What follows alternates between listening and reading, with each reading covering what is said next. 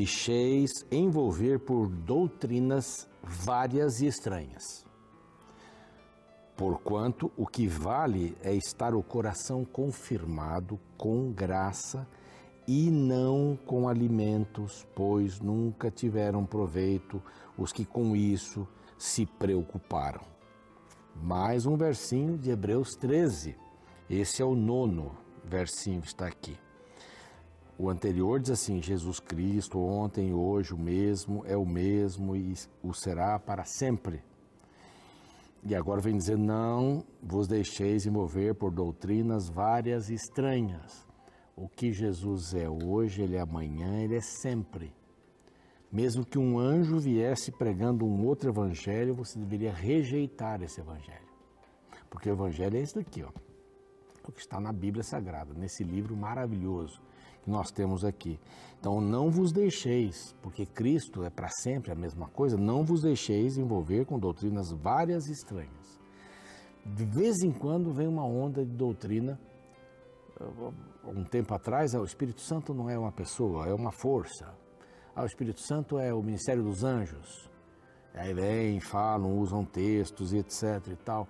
Estão inventando coisa, coisas, inventando. Aí daqui a pouco você dizendo, não, a Bíblia não é mais o livro todo inspirado, tem trechos que não são inspirados, tem trechos que não precisavam estar na Bíblia.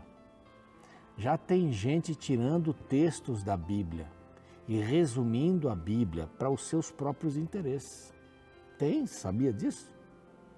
Tem Bíblias menores, eu não vou mencionar os assuntos aí para não mas tem assuntos que são tirados da Bíblia. Tudo que fala sobre aquilo é tirado da Bíblia, diz que esse assunto não é importante. Onde que nós vamos parar? É, tem Bíblias para tudo quanto é gente agora, sublinhado textos que são importantes, os outros não são importantes. Tem a meta narrativa, ah, agora é, vamos inventar uma coisa aqui sobre esse texto que nunca foi falado, não tem, a Bíblia é clara, ela mesma se explica, só tem uma chave bíblica para facilitar. Se tem uma chave bíblica, que estão as palavras, você vai procurar as palavras ali, os versos, essa chave bíblica é suficiente. Lógico, se você tiver depois um conhecimento de lugares, mapas, aí você vai acrescentando seu conhecimento. História, a história vai robustecendo o texto, não é? Arqueologia, tudo isso. Mas esse evangelho é único. Não vamos correr atrás de outro evangelho. Essa é a palavra de Deus e este aqui é o programa Reavivados por Sua Palavra. Com muita alegria a gente está aqui todos os dias com um capítulo novo. São 1189 capítulos, então olha o tempo que a gente fica aí é, com você e vale a pena. Cada segundo estudando a palavra de Deus. Tire um tempo da sua vida para estudar a palavra de Deus. Tire um tempo vai valer a pena, vai ser muito importante conhecer o contexto. E a gente está aqui para ajudar exatamente nisso.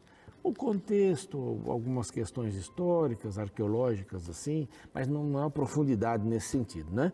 Nós temos poucos minutos, alguma coisa útil para a gente seguir em frente. E para estudar quanto mais e se apaixonar por esse livro. Estamos todos os dias na TV às seis da manhã, depois às onze e meia da noite e às três da manhã. Estamos também no Deezer, no Spotify. Temos ali tudo gravado desde Gênesis 1 até o capítulo de hoje, que é o 24 de Isaías. Tudo gravado para você. Estamos no NT Play, ali além de, dos conteúdos da TV, tem outros conteúdos. Estamos no YouTube.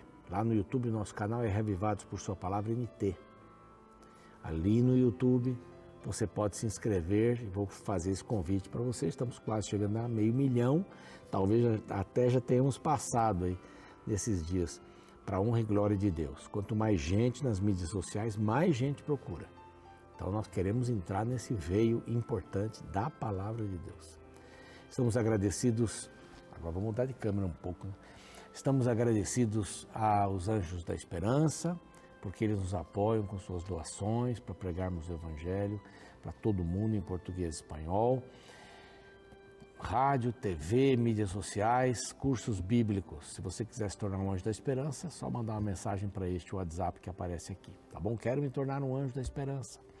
E falando nisso, olha que material maravilhoso, já mostrei aqui várias vezes, talvez você não tenha visto ainda. Superlupa volta ao mundo em sete dias. Você tem, sempre vai ter um, um sobrinho, um neto, um amiguinho dos seus filhos, seus filhos Anote esse outro WhatsApp aqui para pedir essa revista gratuitamente. Fala da criação e depois conta uma história, uma história atual, uma história bacana, com, com várias nuances aqui, é, para aplicar aquele dia da criação. Vale a pena? Isso. Então, anote o telefone, peça que vai pelo correio. Rápido intervalo e a gente volta com o capítulo 24. Não saia daí.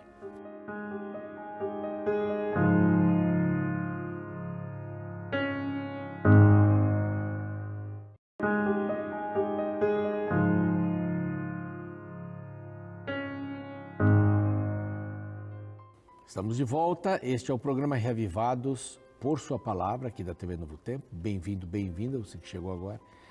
Nós estamos começando um outro bloco agora, Um Refúgio na Tempestade, é o título, são é, do 24 ao 27, e hoje vamos falar do 24, capítulo 24.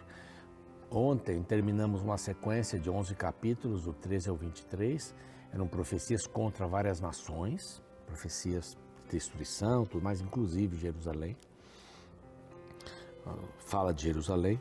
E agora uma nova fase, um refúgio da tempestade, mas começa no 24 falando que o Senhor julgará os inimigos.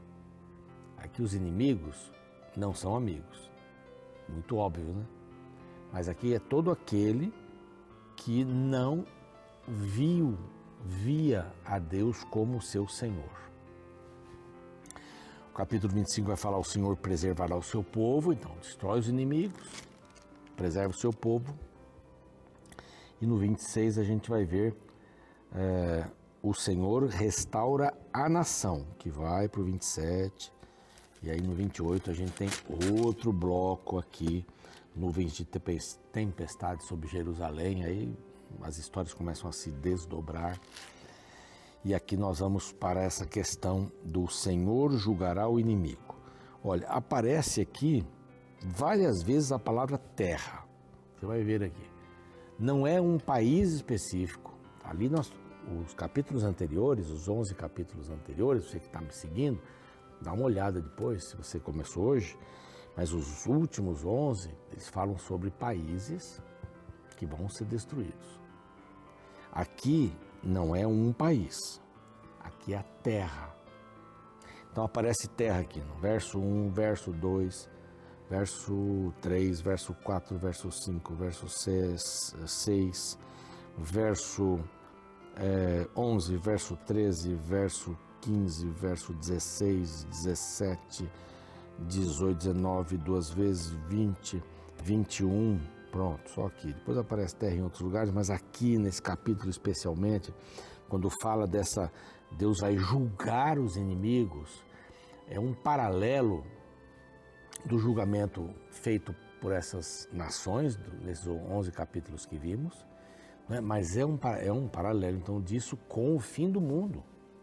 Aqui a gente podia encaixar é, Mateus 20, 24, os sinais, Apocalipse, alguns capítulos ali no Apocalipse também.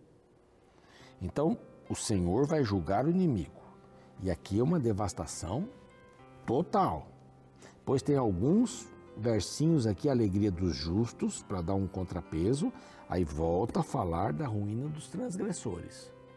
E depois, no capítulo 25, vai falar sobre Deus vai preservar o seu povo. O seu povo também não é uma cidade, não é, é um reino apenas. São as pessoas daquele reino, do outro reino, de outro reino, do reino colado, do reino cá, etc. Alguns daqueles, não todos, que fazem parte do reino de Deus. O reino de Deus está, está estabelecido aqui nesse mundo.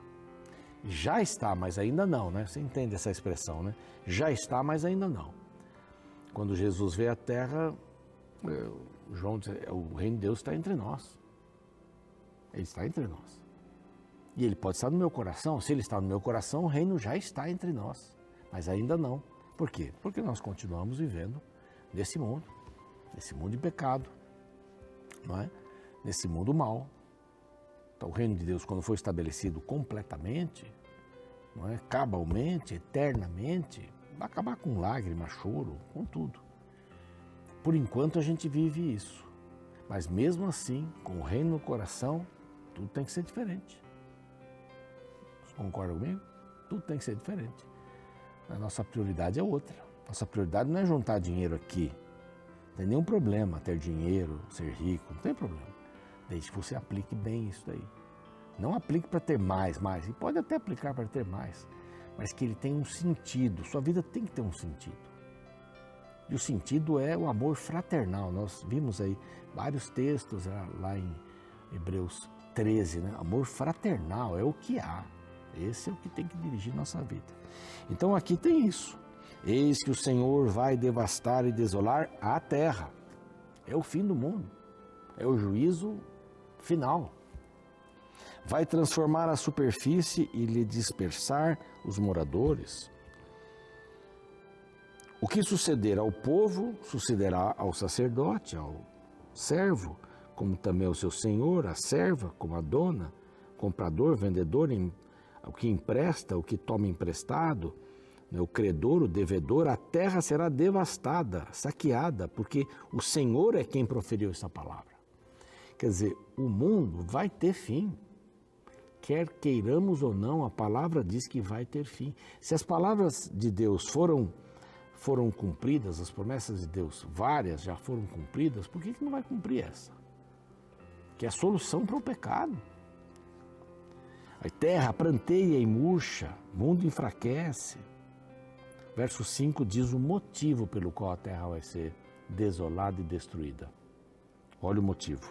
Na verdade, a terra está contaminada por causa dos seus moradores, porquanto transgridem as leis violam os estatutos e quebram a aliança eterna. Por isso, consequência, a maldição consome a terra e os que habitam nela se tornam culpados. Por isso, segunda vez, serão queimados os moradores da terra e poucos homens restarão. Isso é o fim do mundo. Por que, que a terra, por que a expressão contaminado, queimado? Israel cuidava muito disso daí, né? as leis, as leis de saúde que Moisés passou para o povo, né? inspirado por Deus, era, eles, eles resolviam questões de fungos. Havia casas que eles tinham que colocar fogo para acabar o fungo e para não pegar em outros. O povo vivendo junto, imagine as pandemias, as endemias e etc. Hum, coisa horrível. Então tinha as leis de saúde para preservar. Nem as necessidades lá do intestino, da bexiga, eles faziam direito. Vai, sai do arraial, faz um buraco na terra, leva a pazinha, hein? Faz um buraco, lá deposita o, o fruto aí do ventre e tapa, para não ter problema de disseminação de doenças. Então aqui ele vai dizer, a contaminação agora é a violação das leis, é o pecado. E o Apocalipse diz que o mundo vai terminar em fogo. Ele vai ser purificado, não vai ficar queimando para sempre. Ele vai ficar queimando até acabar. Povo, o mundo purificado, a nova Jerusalém desce e a vida eterna começa, ou continua, aqui depois dos mil anos no céu.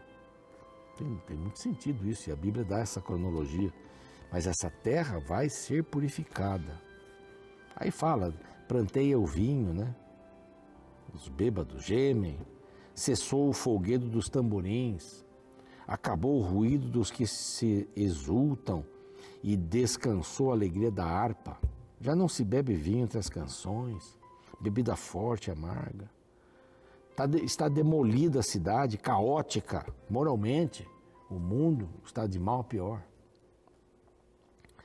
Gritam por vinho na rua, é festa, né? Não tem mais festa terra, terra. A cidade reina, na cidade reina a desolação e a porta está reduzida a ruínas, não tem segurança nenhuma mais. É, é, é a linguagem, né? Porque será a terra no meio dos povos e tal, vai ter problema. Aí vem, eles levantam a voz e cantam com alegria por causa da glória do Senhor, exultam desde o mar. Por isso glorificai ao Senhor no Oriente e nas terras do mar, o nome do Senhor de Israel, dos confins da terra, ouvimos cantar glória ao justo. Em meio a esse caos todo, vai haver um grupo de pessoas salvo, que vai cantar. Esse é o único canto. Os remanescentes fiéis confiam em Deus. Aliás, confiaram em Deus por isso eles estarão cantando. Olha o prenúncio aqui, por isso que esse livro de Isaías é, é um estrondo. Ele fala de Jesus, o Messias, fala do fim do mundo aqui. Aí voltando aqui para o, para o verso, aqui é um pedaço 16 para frente, mas eu digo, definho, definho, ai de mim, os pérfidos tratam perfidamente. Sim, os pérfidos tratam muito perfidamente. Estou ah, aqui. Esse não, não tem segurança, não tem honestidade, tem só maldade. Aí ele faz uma pequena alusão, né? Terror, cova e laço, sempre sobre ti, ó morador da terra. E será que aquele que fugir da voz do terror cairá na cova? E o que sair da cova o laço prenderá, porque as represas do alto se abrem e tremem os fundamentos da terra. Isso aconteceu no dilúvio. Né? Se ficar o bicho pega, se correr o bicho come. Ou é o contrário? Não, se ficar o bicho come, se correr o bicho pega. É isso. Não tem jeito. Ou você está louvando a Deus ou você está fugindo. Não é?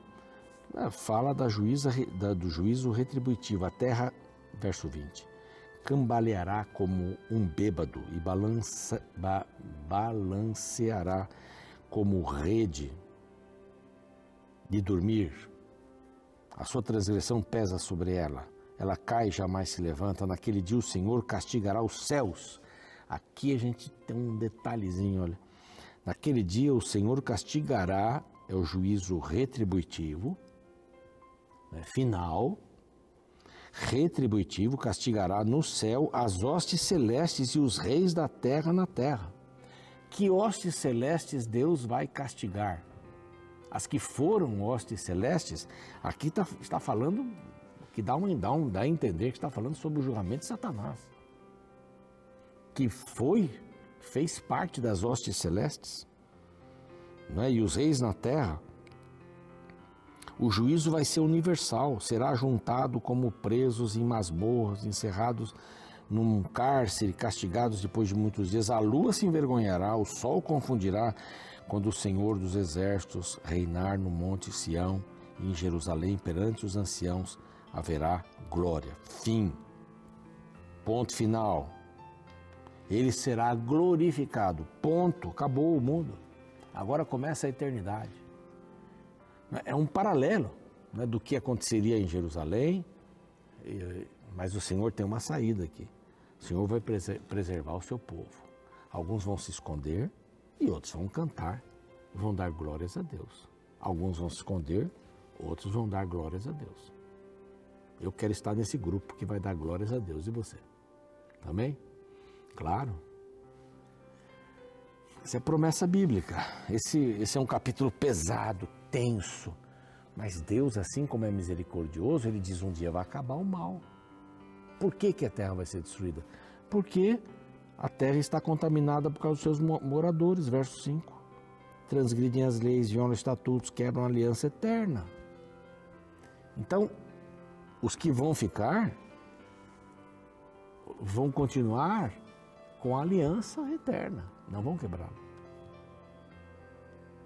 Vamos orar? Vamos pedir ao Senhor que nos dê muita iluminação para a gente escolher bem os caminhos. Né? Só há um caminho para o Senhor. Precisamos ser ramos na videira, buscar a seiva para produzir frutos, para que outros possam entender que o reino é maravilhoso. Já começou no coração de quem aceitou a Cristo, mas ainda não. E Cristo vem. Não devemos temer o que vai acontecer com os maus.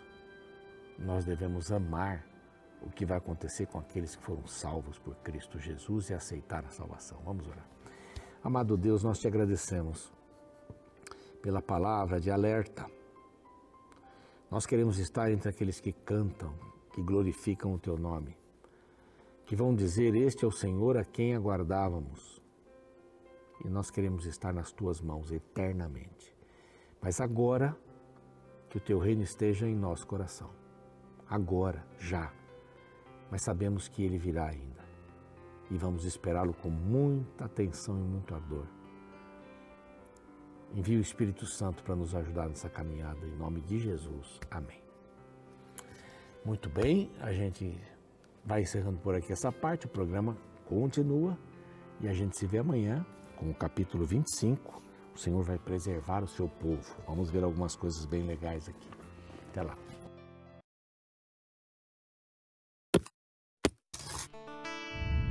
Uma criança limpa, penteada e bem vestida está sozinha na rua. Parecendo perdida, ela recebe atenção e carinho de quem passava pelo local em Tbilisi, capital da Geórgia.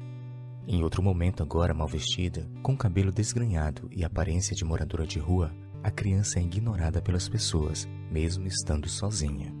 O vídeo reproduz um experimento social realizado pelo UNICEF, Fundo das Nações Unidas para a Infância, para mostrar como crianças que vivem nas ruas são tratadas em comparação com outras crianças. A experiência troca o cenário. Agora, num restaurante, a nanos de 6 anos circula entre as mesas e se senta em algumas delas. Quando estava bem vestida, era acolhida pelas pessoas que conversavam com ela e tocavam em seu cabelo. Já maquiada, apresentando estar maltrapilha, era tratada com rispidez. Um homem pede para um funcionário retirá-la do local. A Nano, mesmo sendo uma atriz mirim, não resiste e começa a chorar. Este vídeo apenas trouxe a público o tratamento diferenciado que damos às pessoas baseado nas aparências que elas têm. No capítulo anterior, o profeta Isaías dedicou uma grande parte de suas mensagens ao envio de sentenças às nações específicas. Porém, a partir do capítulo 24, se inicia uma grande sessão de juízo para toda a terra. O interessante é que no tribunal de Deus descrito neste capítulo não há favoritismo. No verso 2 lemos: O que suceder ao povo sucederá ao sacerdote, ao servo como seu senhor, à serva como a sua dona, ao comprador como ao vendedor, ao que empresta como ao que toma emprestado, ao credor como ao devedor. Perceba que diante de Deus as aparências não se enganam líderes e liderados, senhores e servos, compradores e vendedores, ricos e pobres. Todos são nivelados no tribunal de Deus e recebem o mesmo tratamento. E sabe, se você já foi injustiçado alguma vez e foi desprezado por causa da sua classe social ou por causa de sua aparência, infelizmente essa é a realidade do mundo no qual vivemos. O que nos consola é saber que um dia Deus julgará todas as pessoas, e nosso papel enquanto aguardamos este dia é não agir conforme aqueles que nos maltrataram. Não podemos passar de oprimidos a opressores. Nós devemos mudar o mundo, mudando primeiramente o nosso comportamento e fazendo a diferença dentro do nosso círculo de influência.